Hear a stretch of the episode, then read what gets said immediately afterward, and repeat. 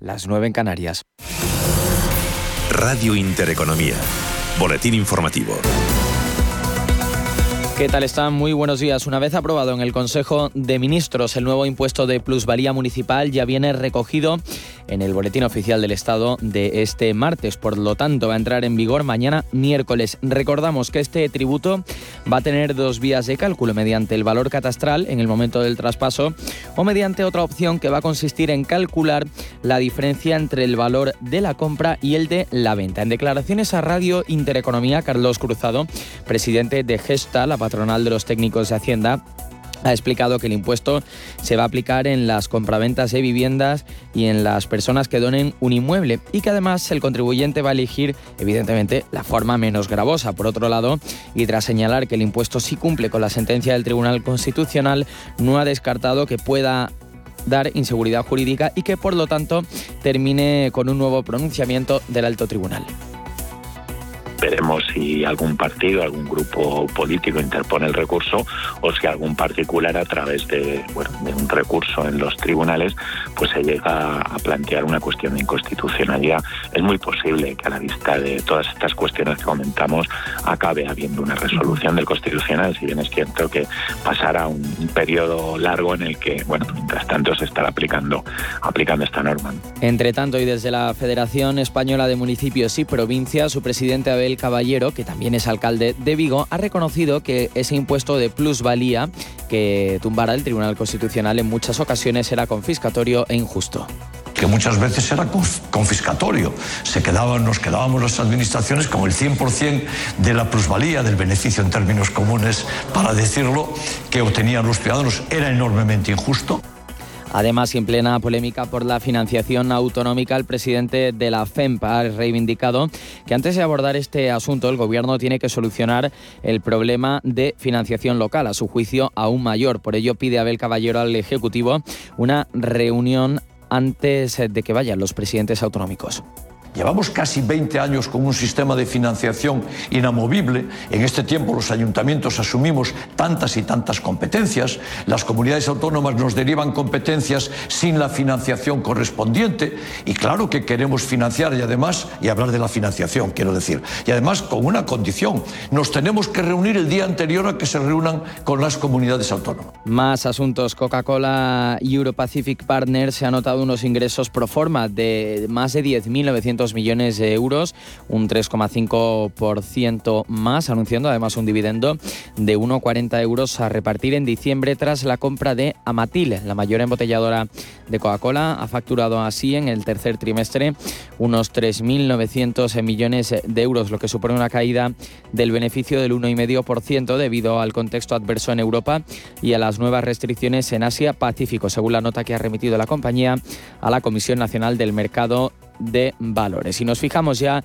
en los mercados eh, financieros con el IBEX 35, que trata de buscar una tregua y se suma a la aparente relajación de los eh, mercados. Hasta ahora el IBEX 35, como decimos, está subiendo un 0,35%, el selectivo español hasta los 9.101,7 puntos. El resto de plazas europeas con signo mixto, ligerísima la caída para el Eurostock 50, apenas se pierde 12 centésimas y para el MIPTEL italiano que apenas cede 8 centésimas. Como decimos, media europea en niveles de apertura en los 4.351 con 67 puntos. El resto de plazas europeas con ligerísimas subidas. Lo mejor lo estamos viendo en tiempo real para el selectivo español dentro del IBEX 35 lo mejor, entre tanto, se lo está llevando la tecnológica Amadeus, arriba un 2,56%. En segunda posición, Banco Sabadell, que sube un 1,79%. En tercera posición, Acerinox, arriba un 1,68%. En negativo son 9 las cotizadas, con Iberdrola a la cabeza descuenta la multinacional eléctrica un 1,13% y coloca sus títulos en el mercado a 10 euros con 0,12 céntimos. En segunda posición, Siemens Gamesa, por el lado rojo de la tabla, pierde 8 décimas y en tercera posición, red eléctrica, que recorta un 0,75%. Hoy en negativo estamos viendo desde luego a todo el sector eléctrico y energético de nuestro país. Así ponemos punto y final a este boletín informativo y ya saben que les dejamos con Capital Intereconomía, que habrá más información en esta sintonía en poco menos de una hora.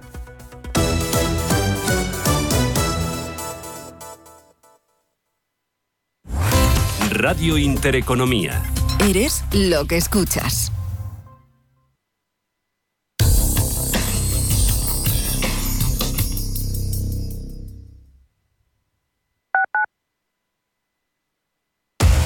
Somos aquello que siempre quisiste ser. Creamos aquello que siempre quisiste tener. Las reglas del juego han cambiado. Somos traders. Operamos. Black Bear Broker. El broker de los traders. Te suena esto, ¿verdad? En tu futuro profesional debes ser capaz de encontrar soluciones. Actualiza tus competencias en el primer Salón Internacional de la Formación para el Empleo. Formando Futuro, los mejores agentes formativos, lo último en tecnología e innovación. Palacio Municipal de IFEMA Madrid del 16 al 18 de noviembre. Entrada gratuita. formandofuturo.fundae.es. Ecogestiona, el primer programa de economía y medio ambiente. Conoce cómo las empresas integran la sostenibilidad en sus modelos de negocio y consiguen ser rentables cuidando de nuestro entorno. Ecogestiona, todos los viernes de 2 a 3 de la tarde. Presentado por Javier Martínez. Ecogestiona. Si quieres mejorar tu formación o tu empleo, apúntate a los cursos gratuitos de formación profesional para el empleo de la Comunidad de Madrid. Podrás elegir entre más de 13.000 cursos. Infórmate en tu oficina de empleo o llamando al 012. Financiado por el Ministerio de Educación y Formación Profesional. Comunidad de Madrid. ¿Sabía usted que unos pies con problemas pueden paralizar nuestro ritmo de vida? Le proponemos una solución indolora con una mínima incisión y con anestesia local aplicando las técnicas más avanzadas en cirugía del pie. Clínica Jiménez, calle Alcalá 378. Diagnóstico gratuito 91 367 0071. Centro reconocido y autorizado por la Consejería de Salud y la Comunidad Económica Europea. 91 367 0071.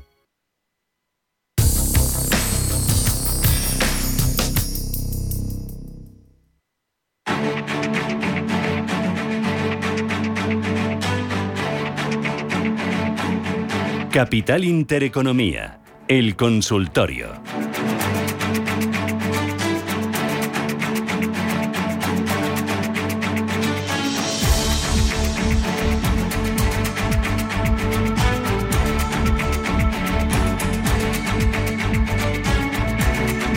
Venga, seguimos. Consultorio de Bolsa con Ignacio Sebastián de Erice. Le recuerdo los teléfonos una vez más, 915331851 y el WhatsApp el 609-224-716. Tenemos pendientes valores internacionales, Puma, eh, Ocugen y nos daba tiempo de decirte por línea interna, Ignacio, otro que nos mandaba un oyente que es Besi Semiconductor, ¿verdad? Tenemos también ArcelorMittal. Así que vamos si quieres primero con los internacionales y luego ya vamos con ArcelorMittal o, o lo que quieras o al revés. Empezamos por, por, sí, empezamos por Ocugen en principio sería mantener, no nos ha dicho el precio de entrada a nuestro oyente, pero en principio sería mantener por encima de 880, 910. Mientras no pierda esos niveles, pues se puede tener en cartera sin ningún problema. Eh, después estaría Puma. Eh, había, había varias, pero al, final he, cogido el, esta, ¿no? Entonces, en principio, bueno, no sé si será la que coincida, porque al poner Puma te salían cinco o seis diferentes, Entonces, en principio, si es la que estamos comentando, en principio, por debajo de, de 3,98, o sea, está en plena corrección y tampoco sabemos el precio de entrada, o sea, yo no estaría en, en este valor salvo con posiciones cortas, ¿no? Entonces, si ve que, que recupera un poquillo hacia la zona de 4,30, 4,40 y no es capaz de, perdón, y no es capaz de sujetarse a ese nivel de precio, pues ahí recogería beneficios o asumiría pérdidas según los casos, ¿no? Que tiene toda la pinta en este caso de ser mm. pérdidas, ¿no? Salvo que esté, como digo, bajista. Pero si es muy bajista, eso no lo tocaría.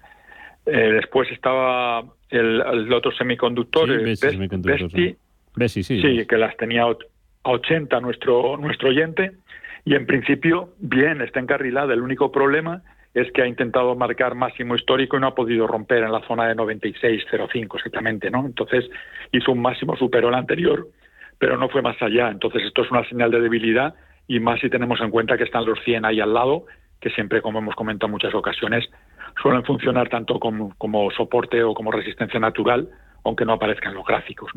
Entonces, en principio, ya que la tienen carrilada, yo desde luego, si fueran mías, ya no me las dejaría de 84, 80, 85, 10, mejoran precios de cierre y así pues por lo menos se saca algo más del 5%, que no mm. está mal por la operación. ¿no? Vale. Eh, nos faltaría ASML. En principio sí es un valor que Alberto las tenía, me imagino que con ganancias, porque están prácticamente en máximos también. En principio, mientras sigan cerrando por encima, si su perfil es medioplacista y las tienen carriladas ya con beneficios importantes, en, torno a 650, en este caso euros, en, en el en, lo diré, en cierre semanal, y si le parece muy alejado, en torno a 700, 705, 703 me sale exactamente, ya para perfiles más, más inquietos, y eso sería ya en, en cierre diario. Vale. Y entonces estaríamos, ya, ya tendría en principio todos los que he encontrado, igual tenía alguno más, no me acuerdo que no, Ya, ya vamos con ArcelorMittal, creo, ¿verdad? Arcelor, sí, pues Arcelor sí, a estos niveles, ya ve, lo que comentábamos antes en la primera parte, ¿no? El recorrido de Arcelor es más o menos entre 25, 80, 26, 10 y 30, ¿no? Es lo que está haciendo lo que comentábamos de definir muy bien el escalón de cada valor, intentarle hacer los recorridos las máximas veces posibles. A estos niveles, como ya se ha ido, y lo que quería nuestro oyente era incorporarse, pues con mientras no pierda los 28, entrarlo más cerca de 28.50. Hoy no he visto cómo estaba, pero por ahí andará. A ver, perdón un momento. Entonces, entrarlo más cerca de 28 a estos niveles, 28.84 es el último cambio que tengo aquí. Entonces, se puede comprar ahora con stop en 28.50, que más o menos estás arriesgando poco más del 1%, y el recorrido, mientras no pierda los 28.50, no me extrañaría que volviera a irse hasta los 30. Entonces, entrar a estos niveles, que era lo que quería hacer él, con stop en 28.50, con un pequeñísimo filtro y objetivo 29.80 para no apurar hasta los 30, que a veces te, por, por apurar mm. mucho se te evapora todo, pues puede ser un buen recorrido. Me refiero que estás arriesgando perder un 2% contra ganar un 6 o un 7. Sí. Eh, Arcelor ahora mismo eh, 28.94 subiendo un sí, pues sigue tirando. Vale, pues vamos con más consultas. Al teléfono, José Manuel. ¿Qué tal, José ah, Manuel? Perdón, justo. Sí, un, segundo, eh, Ignacio. No, no, no, que justo acabo de ver, el mínimo lo ha hecho en 28.47 y medio, o sea que, está respetando el soporte, era lo que quería comentar. José Manuel, discúlpanos. Perdón, José Manuel, que le cortamos, ¿no? Vamos a ver, si el señor Ignacio sabe algo, es una pregunta ¿por qué pasa con los ETFs del mercado continuo que ayer y hoy no, no cotizan? No sé. Y a ver qué me puede decir de Logistas, que ha publicado unos resultados, creo, bastante buenos y, ha bajado bastante desde la publicación de resultados. Y tengo, las tengo con plusvalías y no sé, me dan ganas de comprar más, pero a ver qué me puede decir. Muchas gracias. ¿eh? Gracias, José Manuel. Logista que hoy sigue bajando, medio puntillo, 17 euros y medio. ¿Qué pasa con los ETFs del continuo? ¿Sabes algo? Pues la verdad que ni idea. Eso lo mejor es que llame al broker donde los tenga, con el que los trabaje y que le aclaren allí los, los, otros, los responsables o con quien la atienda, que yo creo que va a ser mucho mejor, ¿no? que ellos sabrán exactamente lo que pasa. Pero además es un producto que no trabajo, o sea que ni idea, la verdad, no le puedo ayudar. ¿Con logista qué pasa? Respecto a lo de logista, sí, respecto a logista, pues si las tiene con beneficios, está justo en el nivel de, de la frontera a la tranquilidad. Justo en 17.52 la tengo y a 17.47 tengo aquí el último cambio y encima ayer cerró también ahí a 17 a 17.47, perdón, el último cambio y a 17.57 cerró ayer. Entonces, si quiere comprar más a estos precios y las tiene con beneficio, mientras no se las deje ir de 17.10, a mí todo lo que sea promediar al alza, que siempre tienes un colchón, siendo disciplinado, me parece estupendo. Y el recorrido, pues, podría ser en torno a un sin ser muy ambicioso, en torno a un euro, soltarlas en torno a 18,60, 18 por ahí más o menos, 18,60, que pero aunque parezca un euro poco, estamos hablando de casi el 6% otra vez, ¿no? Entonces, con objetivo entrar a estos niveles, con objetivo de 18,50, me parece correcto. Venga, vamos con más eh, consultas. Eh, Luis, al teléfono. ¿Qué tal, Luis? Buenos días. Hola, buenos días. Mire, quiero, tengo unas acciones de Mafre que quiero vender y comprar Santander. A ver qué le parece al asesor. Muchas mm, gracias. Vale, cambiar Mafre por Santander, ¿no? Sí, exacto. ¿El precio de Mafre lo recuerda? Sí, eh, ni pierdo ni, ni gano, eh, pero no quiero... Sé que hay un dividendo a final de mes, pero no sé si esperar o venderlas ya porque no no se mueven y tampoco no aburrido, tampoco aburrido. Ganancias. Vale, muy bien. Gracias, Luis. Gracias. ¿Qué hacemos ante el aburrimiento con Mafre? Hombre, sí.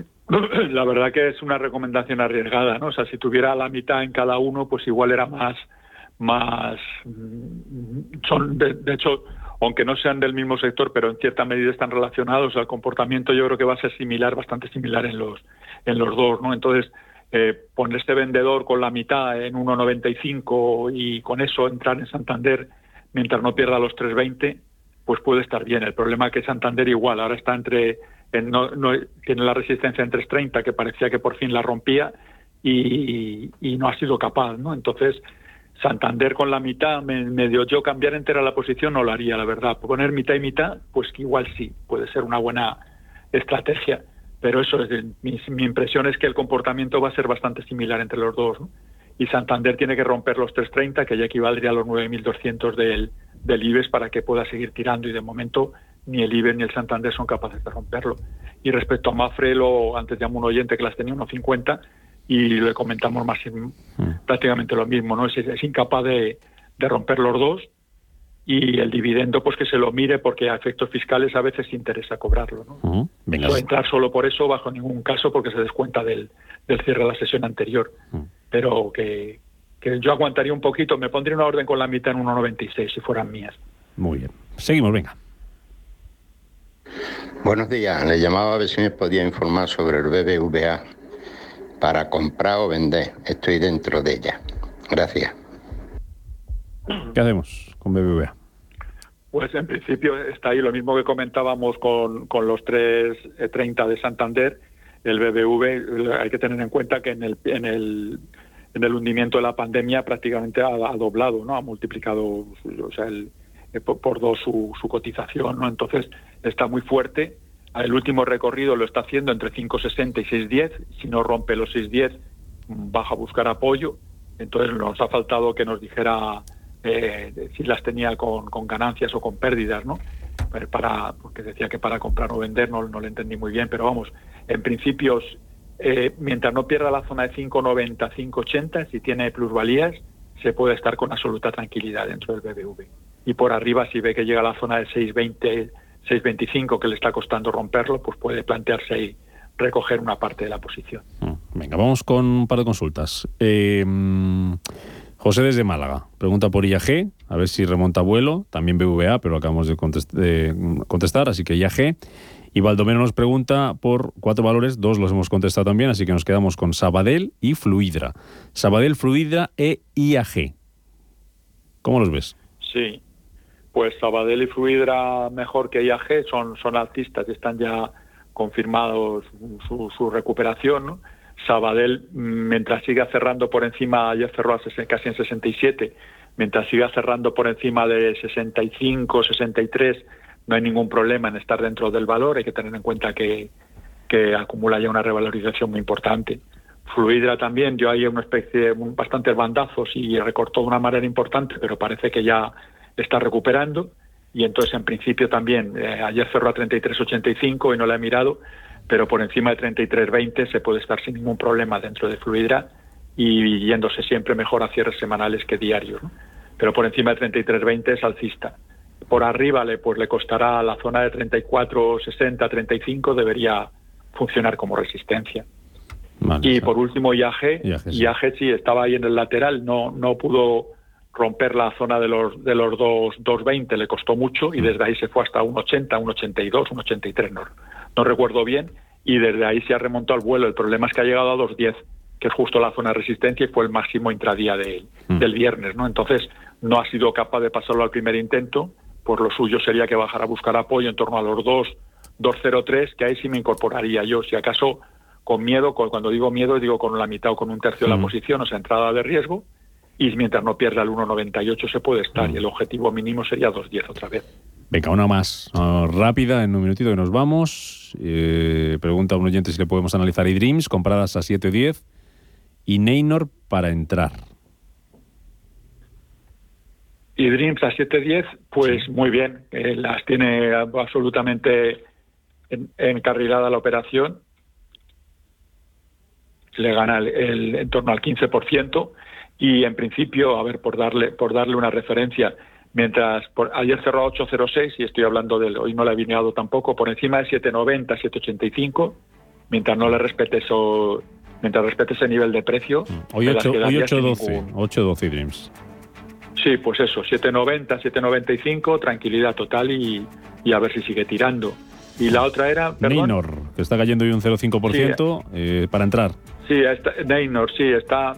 Bueno, ya habría que estar dentro. Yo ahora, salvo que baje a apoyarse sobre la zona de 11.30, 11.20, no, no entraría, porque ya se ha ido un poquillo. Si recorta esos niveles, pues ahí se puede entrar. Y son valores, yo los llamo residuales, ¿no? O sea, para no dedicarle más del 5% o, o el 8% de la totalidad de, de la disponibilidad para trabajar. A seguir disfrutando de la meteorología canaria. Ignacio Sebastián de Irice. Pues nada, gracias. un abrazo y que Como no siempre, mucho hasta la próxima. Cuídate mucho. Hasta luego.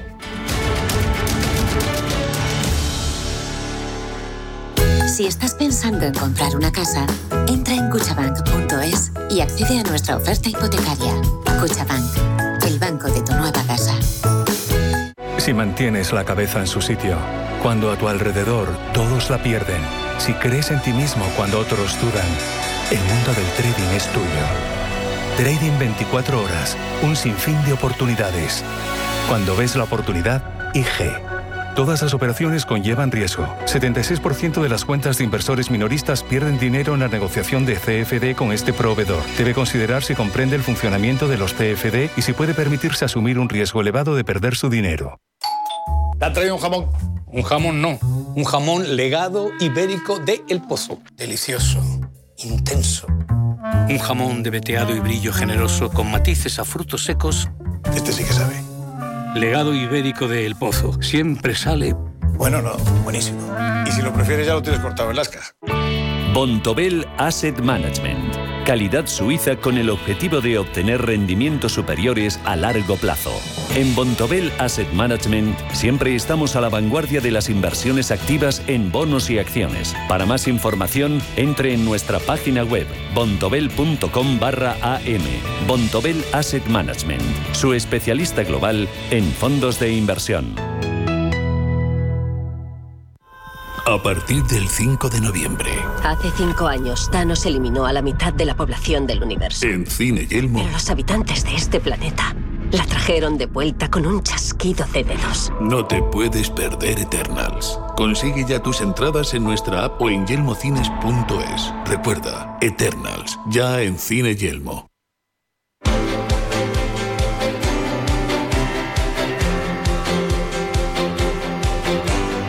Foro de la Inversión.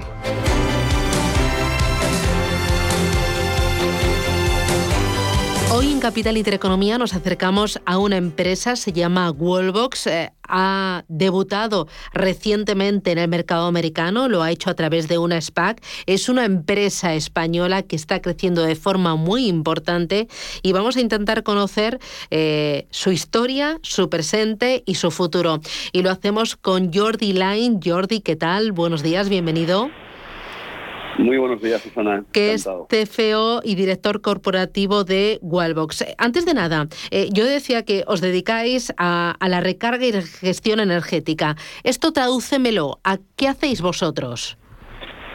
Bueno, mira, nosotros somos una compañía que nace para cubrir una necesidad que es la de la carga de vehículos eléctricos en casa, que parece algo sencillo, pero requiere de toda una tecnología, eh, no solo para cargar el vehículo, sino hacerlo de la forma más rápida posible, de hacerlo de la forma más eficiente posible, es decir, poder cargar cuando la energía es más barata, poder cargar a través de energías renovables, poder gestionar la carga de flotas, eh, poder cargar tu vehículo sin que tengas que eh, hacer toda una red eléctrica nueva doméstica y puedas adecuar el consumo, bueno, el consumo, la carga de tu vehículo eléctrica a las necesidades de consumo en ese momento. Eh, por ejemplo, pues si estás utilizando el aire acondicionado, la calefacción o cocinando, pues en ese momento se reduzca la, la carga de, de tu vehículo, ¿no? Teniendo en cuenta que aproximadamente entre el 80 y 90% del tiempo que pasan los vehículos, esto sucede tanto en los de combustión como eléctricos, se encuentran aparcadas, eh, eh, aparcados los vehículos, pues es un momento perfecto para,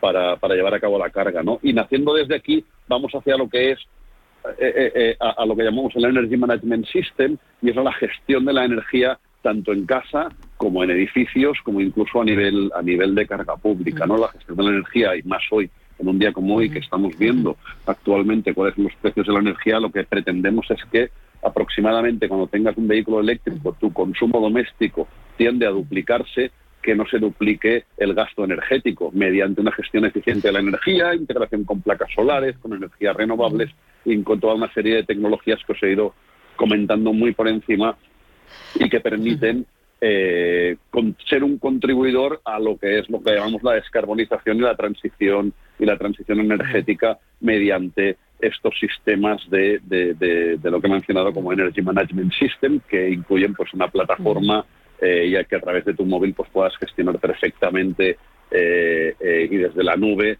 pues todo lo que es el consumo de tu vehículo eléctrico y convertirlo en algo eficiente. sois una empresa española, pero con una clara vocación internacional. Cuéntame un poco cómo nace Wallbox y desde cuándo estáis aportando vuestros servicios y vuestros productos a otros países fuera de España y dónde.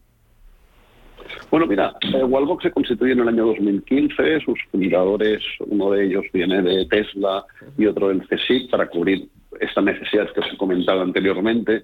Y como podéis imaginar, en el año 2015 el mercado de vehículo eléctrico en España era muy residual. Por tanto, la internacionalización de la compañía ha sido algo que ha existido desde el minuto cero. Los primeros cargadores de la compañía pues se vendieron en países donde la presencia del vehículo eléctrico es mucho más, era mucho más presente en aquel momento y hoy ya es masiva, como podían ser en los países nórdicos, en Noruega, en Finlandia, en Dinamarca, en UK. A día de hoy, ya cinco años después, unos seis años después, pues eh, vendemos a más de 68 países siendo España, que es un mercado que en los últimos años ha evolucionado positivamente, todavía no tanto como nos gustaría, pero, pero un mercado relevante, pero nunca, siempre, normalmente nuestras ventas en España están eh, por debajo del 10%. Normalmente nuestros principales mercados son eh, Alemania, eh, Francia, UK, Estados Unidos, donde empezamos a comercializar nuestro producto en febrero, después de obtener la certificación UOL. Hay que tener en cuenta que internacionalizarse en nuestro sector no es abrir una oficina y vender. Tenemos que adecuar nuestros productos a las certificaciones locales de cada país, a las frecuencias, las potencias, lo cual requiere un esfuerzo de I más D muy significativo. Y en términos de internacionalización, eso ha sido un gran esfuerzo en términos de inversión en los últimos años que nos permite hoy ser una compañía con presencia global, Estamos en los principales mercados de vehículo eléctrico, incluyendo China, donde también tenemos una fábrica. Tenemos dos fábricas en España y estamos planeando hacer una cuarta fábrica que ya hemos anunciado al mercado en el segundo semestre del año que viene en Estados Unidos, en Texas. Eh, eh, decidisteis también hace poquito debutar en el mercado americano y decidisteis hacerlo a través de eh, una SPAC, de esa modalidad. ¿Por qué salir a bolsa y por qué a través de una SPAC? Bueno, salir a bolsa era algo natural para una compañía de tan alto crecimiento como nosotros en un mercado que cada año está creciendo a doble dígito y nosotros que estamos multiplicando por entre 2,5 y 3 veces nuestras ventas, esto requiere una cantidad de recursos importante en términos no solo de crecimiento eh, geográfico, sino también en esfuerzos de I +D. Más del 45% de nuestra plantilla actual, que tiene más de 38 nacionalidades, eh, se dedican al I +D y por tanto eh, eh, nosotros hemos sido una compañía que ha ido financiándose en los últimos años con una serie A, con una serie B y nos pareció que era el momento, por, el, por, por la situación en la que se encontraba el mercado, que era un momento óptimo para eh, hacer eh, una IPO. El motivo de hacerlo con una SPAC en este sentido fue algo que nos pareció muy, muy evidente, dado que Kensington Capital Acquisition Corp, que es la compañía con la que hemos llevado a cabo este acuerdo, es una, es una SPAC con una alta experiencia en lo que es el mercado norteamericano y especialmente en el sector de automoción. Piensa que en el, en el Consejo de, de Kensington pues está el ex CEO de Chrysler, el ex vicepresidente de compras de General Motors, es decir, eh, eh, profesionales que aportaban una importancia y una gran, una, una, gran experiencia en lo que era el, el conocimiento del sector de la energía y de la automoción en Estados Unidos. Entonces nos parecía que no solo era una muy buena oportunidad para captar los fondos eh, necesarios para llevar a cabo el, plan, eh, el business plan de la compañía, sino con unos compañeros de viaje que nos iban a aportar muchísimo expertise en el desarrollo del mercado norteamericano. Adicionalmente, convertirnos en una empresa pública pues nos va a facilitar pues, ser mucho más transparentes y eh, eh, poder eh, tener unos sistemas que evidentemente de reporting, de control internos y demás que son que son estrictos, pero que nos van a permitir situarnos donde queremos, que es en, la, en una situación de liderazgo mundial en el ámbito tanto de la, de la gestión de la movilidad eléctrica, de la carga y de la, y de la, y de la gestión energética. Bueno, e, es evidente que os da una gran visibilidad, ¿no? que potencia la marca y es una puerta abierta a muchos de vuestros futuros clientes, sobre todo ahí en Estados Unidos, donde eh, tenéis un amplio potencial de crecimiento.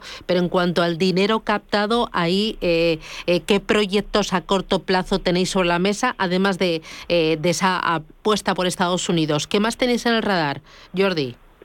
Bueno, ahora mismo hemos, hemos, hemos finalizado nuestra, nuestra tercera fábrica aquí en, en, en, la zona franca de Barcelona, que es una fábrica que tendrá una capacidad eh, de muchos centenares de miles de producción al año, con las más altas prestaciones en términos de no solo de producción, sino de sostenibilidad. Será una fábrica que, costa, que, consta, que, que dispondrá de todas nuestras funcionalidades y que permitirá eh, eh, ser una lo que se denomina industria 4.0 en cuanto a gestión de residuos, en cuanto a gestión, que son muy pocos, porque lo que tenemos básicamente son assembly lines, pero en cuanto a consumo de energía con placas solares e integración de nuestros cargadores bidireccionales, es decir, llegan nuestros trabajadores por la mañana con su vehículo y podemos utilizar la carga que se encuentran los coches que han sido previamente cargados con energía solar. En fin, en definitiva, todo esto ha sido un nivel de, inversión importante. Lo mismo va a suceder en Estados Unidos y, evidentemente,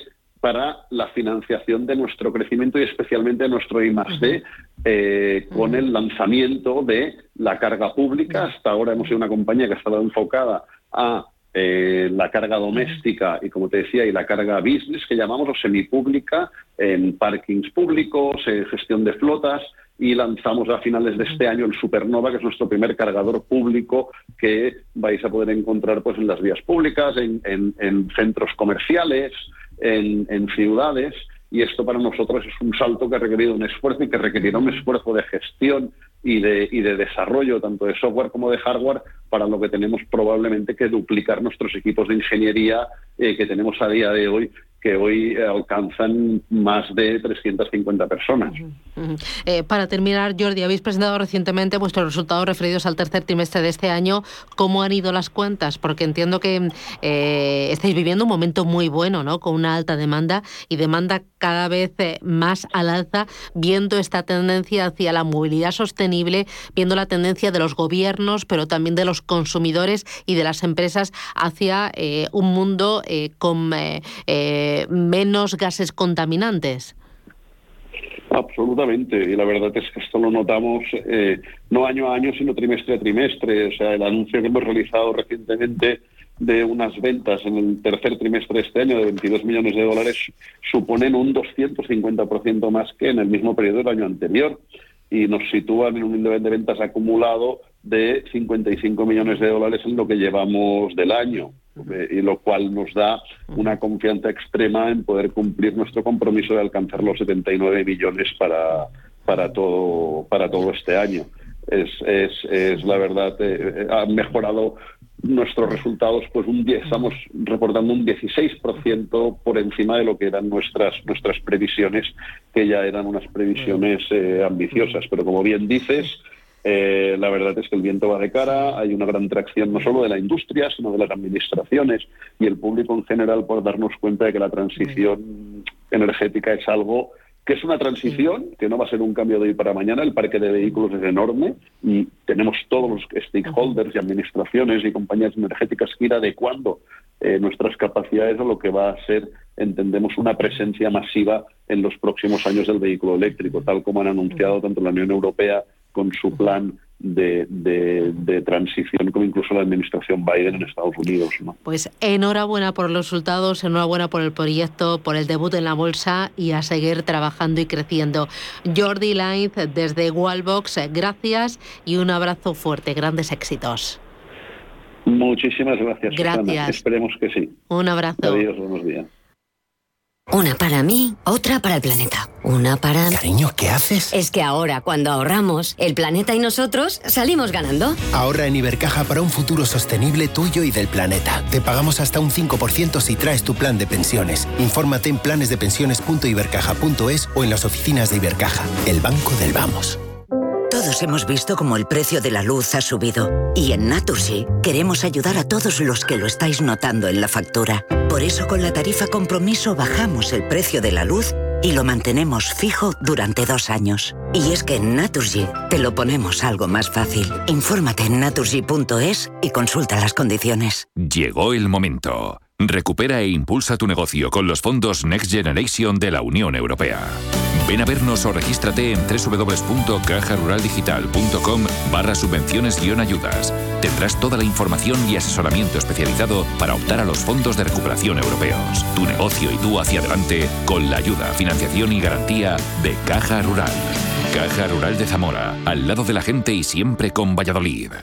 Si inviertes en bolsa, noticiasdebolsa.es será tu web. En ella encontrarás toda la información bursátil gratis con interesantes artículos de opinión, noticias y análisis técnicos de las empresas cotizadas, cuentas trimestrales y avisos de la CNMV. Todo ello sin registros y actualizado diariamente. Noticiasdebolsa.es, tu web de información bursátil. Tengo la piel atópica y mis hijos también. Por fin he encontrado el mejor aceite con ingredientes naturales para toda la familia. Bioatopic Repair, de Laboratorios Marnis. Se absorbe rápidamente, alivia el picor y calma la irritación de la piel atópica. Recuerda, Bioatopic Repair, de Marnis. Pídelo en herbolarios y para farmacias. Más información en marnis.es.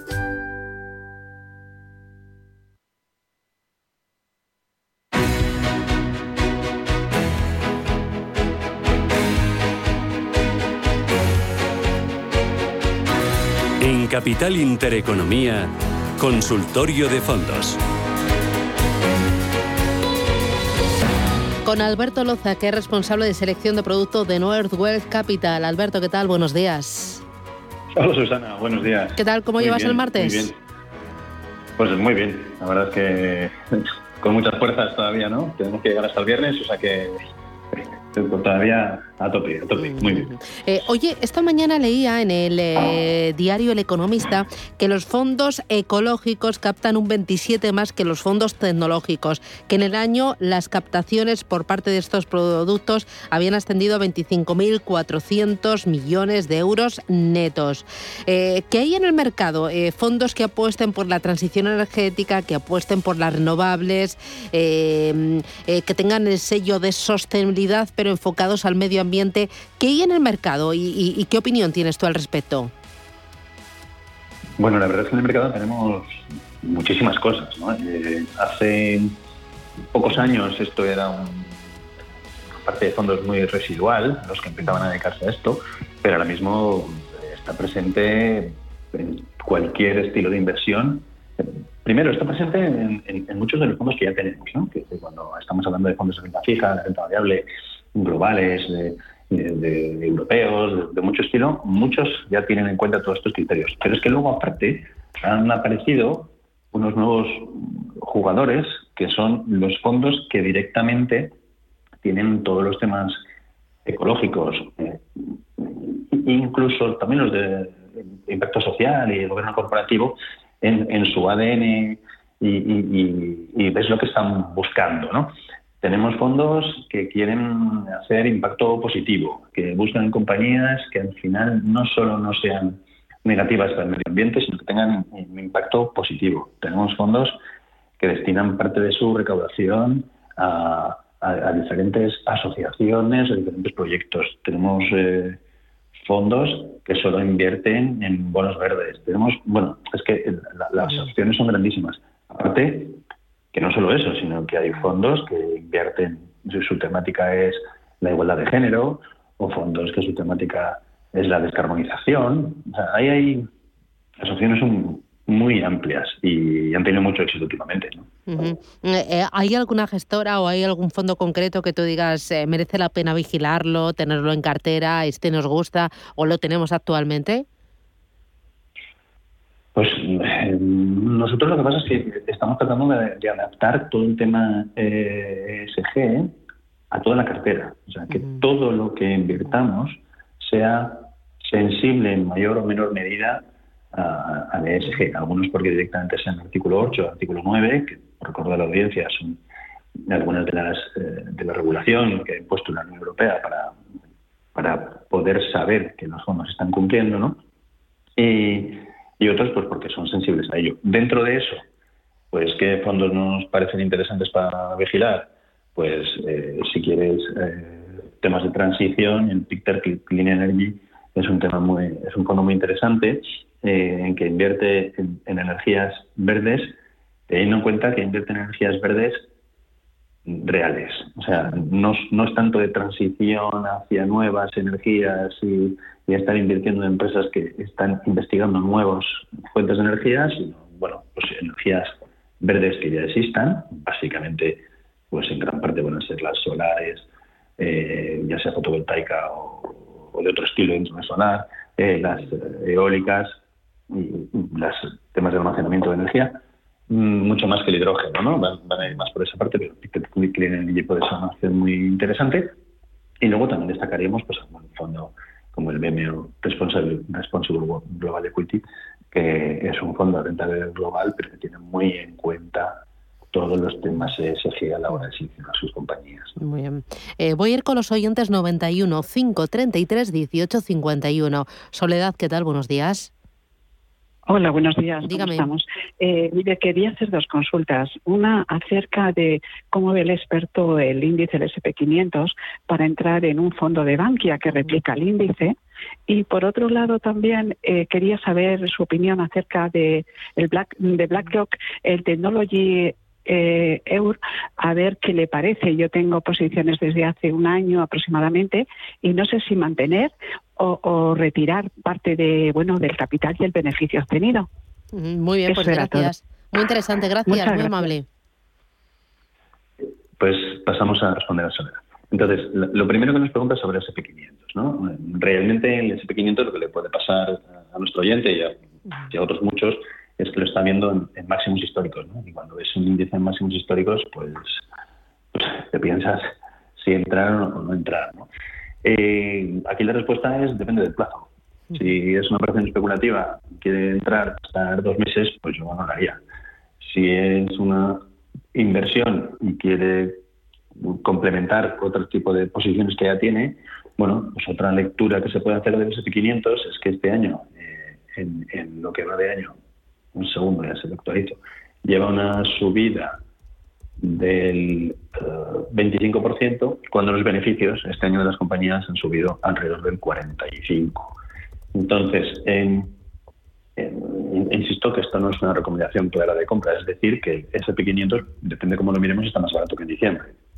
Los beneficios de las empresas han subido más de lo que han subido los, eh, las acciones, con lo cual ¿Se puede tener? Bueno, yo lo que pasa es que soy más partidario de fondos activos, eh, sobre todo en un momento como el actual, con la dispersión de resultados que hay, que, fondos índices.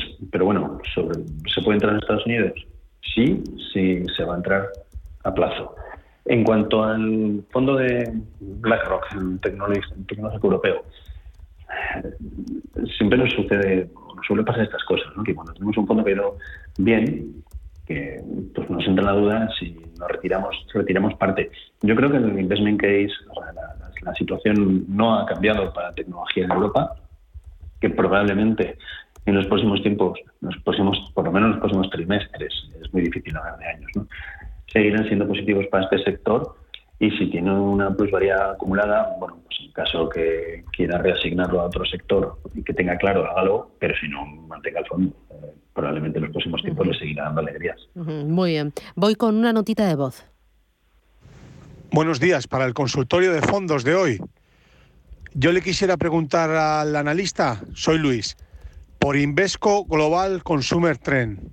Eh, me falta en mi cartera un fondo de, de, consumo y a ver lo que le parece a él entrar en, en Invesco o si me puede dar otro. Muchas gracias. ¿Qué dices, Alberto? Pues el Invesco, si le falta un fondo de consumo, en Invesco, pues junto con algún otro fondo de Morgan Stanley estaría en, en la dupla para elegir. Es un fondo clásico, fondo de armario, con un estilo de inversión blend que, no tiene, como que no pasa de moda, ¿no? Está bien en cualquier momento y desde luego si le, si le pasa, si le falta consumo en su cartera, pues vamos, yo entraría sin, sin dudarlo. Muy bien. Eh, otra notita de audio, vamos con ella. Buenos días para el consultorio de fondos. Quisiera saber eh, a qué se dedican los fondos que invierten en MBS. Muchas gracias. MBS, ¿qué es esto?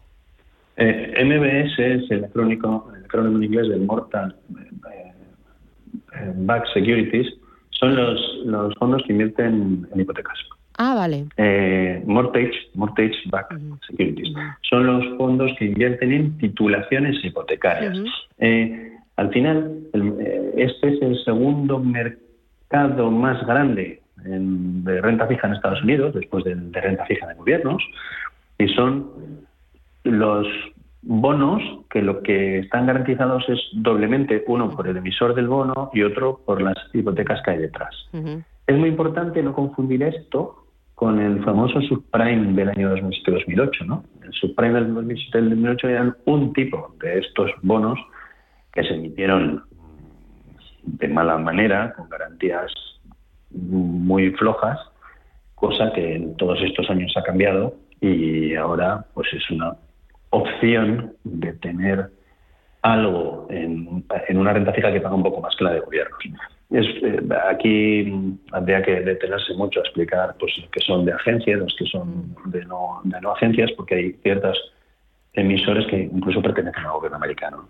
Con lo cual, simplemente que tenga el oyente en cuenta que esto significa que los bonos MBS están respaldados también, aparte por el emisor, por unas emisiones, unas titulaciones hipotecarias, unas hipotecas detrás.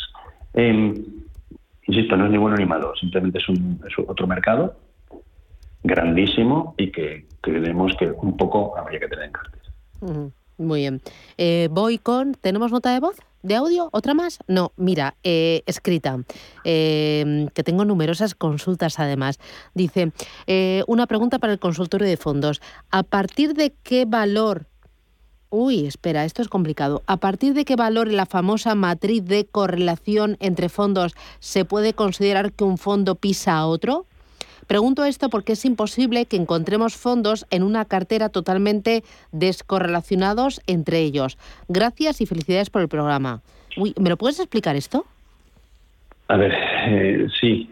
Con nosotros, cuando construimos carteras, una de las cosas que intentamos es que eh, los diferentes fondos que, que están dentro, entre ellos, no hagan exactamente lo mismo a la vez. Porque si todos hacen lo mismo a la vez, cuando viene una bajada bajan todos, cuando viene una subida suben todos, entonces aumenta, no disminuimos el riesgo de la cartera. Para eso intentamos que la correlación entre ellos no sea muy alta. Lo que se hace es analizar cómo evoluciona cada uno en cada momento. Es un tema de estadística pura, ¿no? De cada uno cuando te da sus rendimientos. solemos hacer una matriz, ponemos todos los fondos en el eje de las X, todos los fondos en el eje de las Y, y vamos viendo cada uno de ellos con el otro cómo se comporta uno con otro.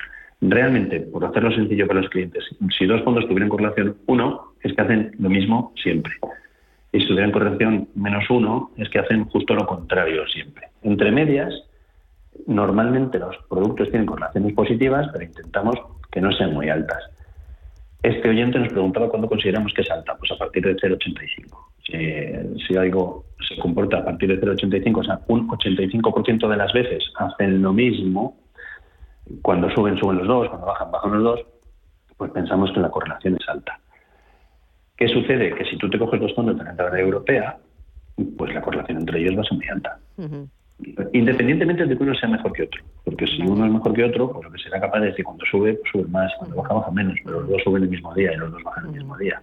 Entonces, la correlación lo que nos, nos ayuda es a aumentar la diversificación de la cartera, ya que la cartera disminuye su volatilidad. Entonces, por, pues es, que es algo que se explica mucho mejor con una pizarrita y dos números, ¿no? Pero para que lo entiendan los oyentes, por encima de 0,85 correlaciones altas, por debajo de 0,50 correlaciones bajas e incluso son interesantes en buscar correlaciones negativas a veces, ¿no? Para que haya partes de la cartera que se comporten al revés, ¿no? Y, y compensen los momentos de estrés. Siempre nos gustaría que las correlaciones fueran positivas, en, momentos alcistas y no tan positivas en, los momentos de bajada. Pero bueno, eh, a veces intentamos buscar imposibles, ¿no?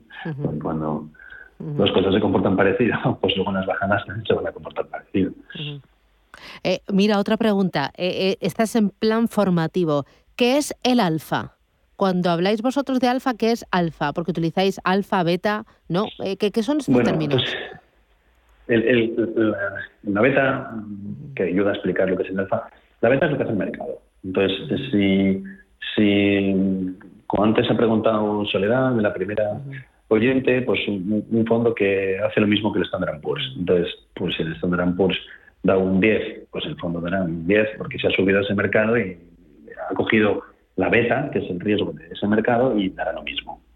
El alfa es lo que nos ofrece un gestor activo por encima del retorno del mercado. De tal forma que si el IBEX 35 da un 17 y un gestor activo en el que está tomando posiciones que no son exactamente iguales a las del índice, porque hay sectores que no tiene, o con otros pesos, o compañías fuera del índice que sí tiene posiciones, y este en vez de dar un 17 da un 23 y lo da de manera constante, esa diferencia entre lo que ha dado el índice y lo que consigue el gestor es el alfa, es lo que ese gestor por su gestión está aportando. ¿no? Entonces, siempre es importante eh, intentar buscar equipos que generen alfa, para, porque eso es eh, lo que vas a obtener por encima del mercado. Y se puede conseguir. Y se puede conseguir porque muchas veces oímos, bueno, hablar de gestión pasiva, tal, pero bueno, en gestión activa hay, hay, hay gente que es capaz de conseguir de manera recurrente eh, mira, em, eh, otro oyente, Baldomero, dice Fidelity Global Technology y BGF, que es BlackRock, Wall, Hell Science. A2 pone, A2. Eh, las letras que vienen al final, ¿qué significan en el fondo? ¿Qué le aportan? Las, letras que vienen al final es la clase del fondo, ¿no? sí, está comprando una clase más o menos cara y que debería comprar la más barata en la que él pueda acceder con la cantidad que tenga. ¿no? Entonces, normalmente la clase A2 de BlackRock sí es la clase que nosotros llamamos de, banca privada, es la clase que deberían comprar los inversores, porque luego ya existe la D2, la I2, que es para inversores o en clases limpias o inversores profesionales con importes muchísimo más elevados. ¿no? Los dos fondos que comenta pues, están bien, eh, tanto el global de tecnología de Fidelity eh, y el, healthcare también hay alguno que me gusta un poco más, como el de Janus Henderson, pero bueno, dos, dos fondos razonables. Mira, y una última, es, dice, hola, soy Frank, ¿cómo ve el experto este fondo? Es Roder International Selection Fund Global Energy. Pues eh, mm, nos, nos gusta, pero nos gusta más el de Guinness Guinness Global Energy, eh, que es una gestora británica eh, muy especializada en temas de energía, y en este caso en, energía tradicional, es el que en estos momentos mm, me gustaría más, eh, sin ponerle ningún pero al de Roder, pero probablemente le interesaría al, oyente echarle un vistazo al fondo de Guinness. Muy bien. Pues Alberto Loza desde Northwest Capital nos ha cundido. La verdad es que los días que son fiesta eh, nacional o fiesta local, no sé si es que los oyentes están más tranquilos eh, o están en casa o están poniendo en orden sus finanzas. Tenemos muchísimas llamadas y todas ellas siempre muy interesantes. Alberto, muchísimas gracias por atendernos y por dedicarnos tu tiempo. Cuídate mucho y que tengas un buen martes. Hasta pronto. Igualmente. Adiós, chao, chao. Gracias.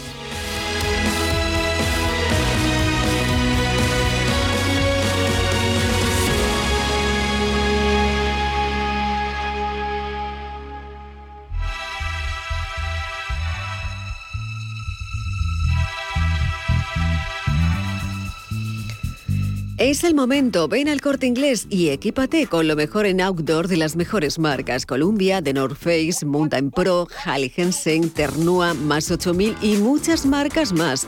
Además, hasta el 18 de noviembre tienes un 20% de regalo en tus compras de artículos de textil, calzado y complementos de outdoor, trail running, natación, yoga, pilates y nutrición deportiva. Tus zapatillas, prendas de abrigo, material especializado, todo lo que necesites para la práctica de tu deporte este invierno cuenta con un 20% de regalo que podrás canjear hasta el 21 de noviembre en tus próximas compras superiores a 50 euros en los mismos departamentos. Consulta condiciones y excepciones. Todo en outdoor, en tienda, en web y también en la app del corte inglés.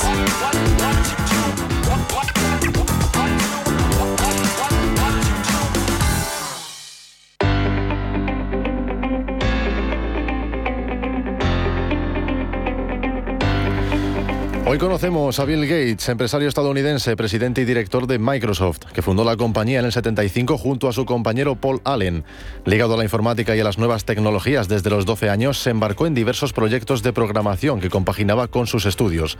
Durante su etapa académica en la Universidad de Harvard, se asoció con Paul para el desarrollo de un lenguaje de programación BASIC para el primer ordenador personal.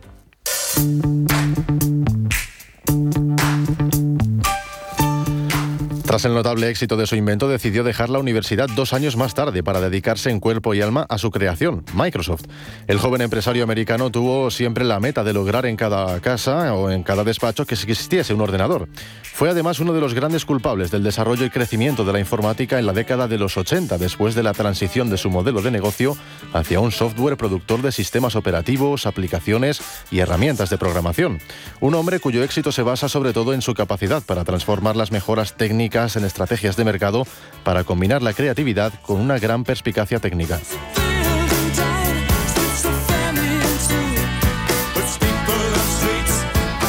A día de hoy es uno de los pocos empresarios que ha logrado sobrevivir en el área de los negocios partiendo de la base de la informática y la industria de los ordenadores. Llegó a ocupar el número dos de las personas más ricas del mundo, con una fortuna cercana a los 60.000 millones de euros y tan solo superado por el mexicano Carlos Slim.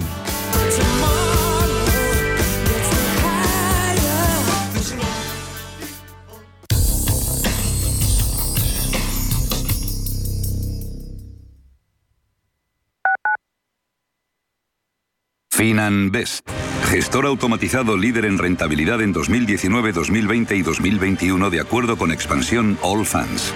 Planes de pensiones y carteras de fondos de inversión indexados y activos. Rentabilidades pasadas no garantizan rentabilidades futuras. FinanBest, líder digital en inversión. Inversores minoristas e institucionales, gestoras y entidades financieras, empresas, reguladores y supervisores. Los activos digitales despiertan cada vez más interés. Y en Blockchain Radio explicamos conceptos, dibujamos tendencias y damos voz a los principales actores de la industria. Blockchain Radio, a las 2 de la tarde, cada jueves, en Radio Intereconomía, con Javier Molina y Susana Criado.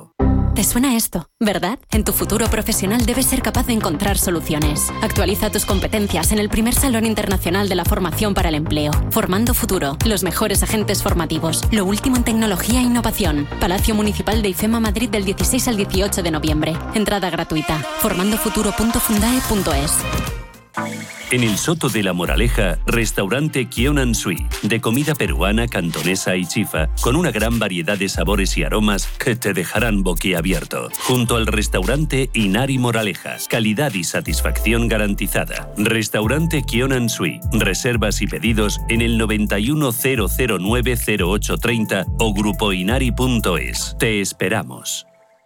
Si eres emprendedor, profesional o empresario y quieres estar al día en los temas que afectan a tu empresa, Cultura Emprende es tu programa. De la mano de Alejandra Rompedrique, Víctor Delgado y Ángel Calvo Mañas, conocerás las experiencias de otros empresarios y estarás al día en marketing, formación, tecnología, fiscalidad, eventos y más. Los viernes de 7 a 8 de la tarde en Radio Intereconomía.